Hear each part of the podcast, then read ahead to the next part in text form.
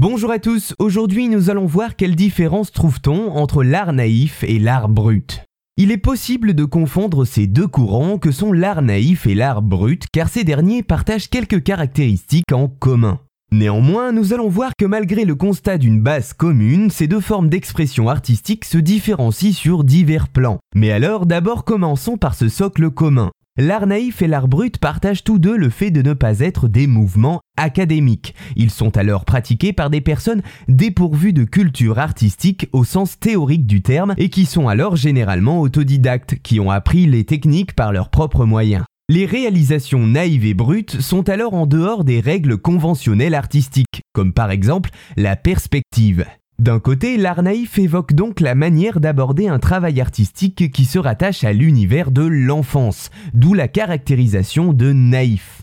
L'art naïf est devenu dans le milieu du XXe siècle un art important, souvent populaire, que l'on retrouve dans de nombreux pays autour du globe. On peut par exemple convoquer l'artiste naïf par excellence, le douanier Rousseau, dont les paysages représentent bien les caractéristiques du mouvement naïf. Il se libère alors de toute notion de perspective conventionnelle et regorge de couleurs saturées, tout cela traduisant le regard intérieur du peintre sur son sujet. L'art naïf est également caractérisé par une certaine constance. Les personnes l'exerçant développent des sujets et des éléments stylistiques précis sans forcément d'évolution. D'un autre côté, l'art brut rajoute une caractéristique principalement sociale qui la dissocie de l'art naïf. L'art brut regroupe à la fois ce que l'on nomme l'art des fous, mais également celui des marginaux, comme les prisonniers, les reclus ou encore les anarchistes ou révoltés.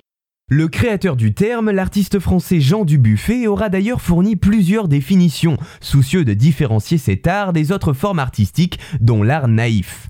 Il rassemble une collection d'œuvres créées par des pensionnaires d'hôpitaux psychiatriques, des détenus et autres. Il perçoit dans cela, je le cite, une opération artistique toute pure, brute, réinventée dans l'entier de toutes ses phases par son auteur à partir seulement de ses propres impulsions. C'est cela qui est important, à partir des propres impulsions des auteurs eux-mêmes, sans influence de l'extérieur.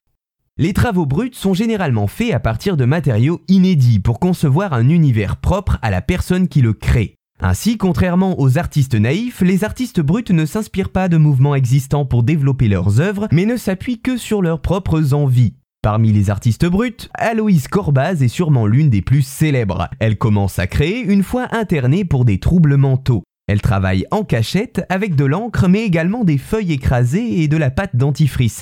Pour résumer, l'art naïf concerne les personnes indemnes de culture artistique qui ne respectent pas volontairement ou non les règles du milieu mais néanmoins qui s'inspirent de thèmes hérités des mouvements précédents.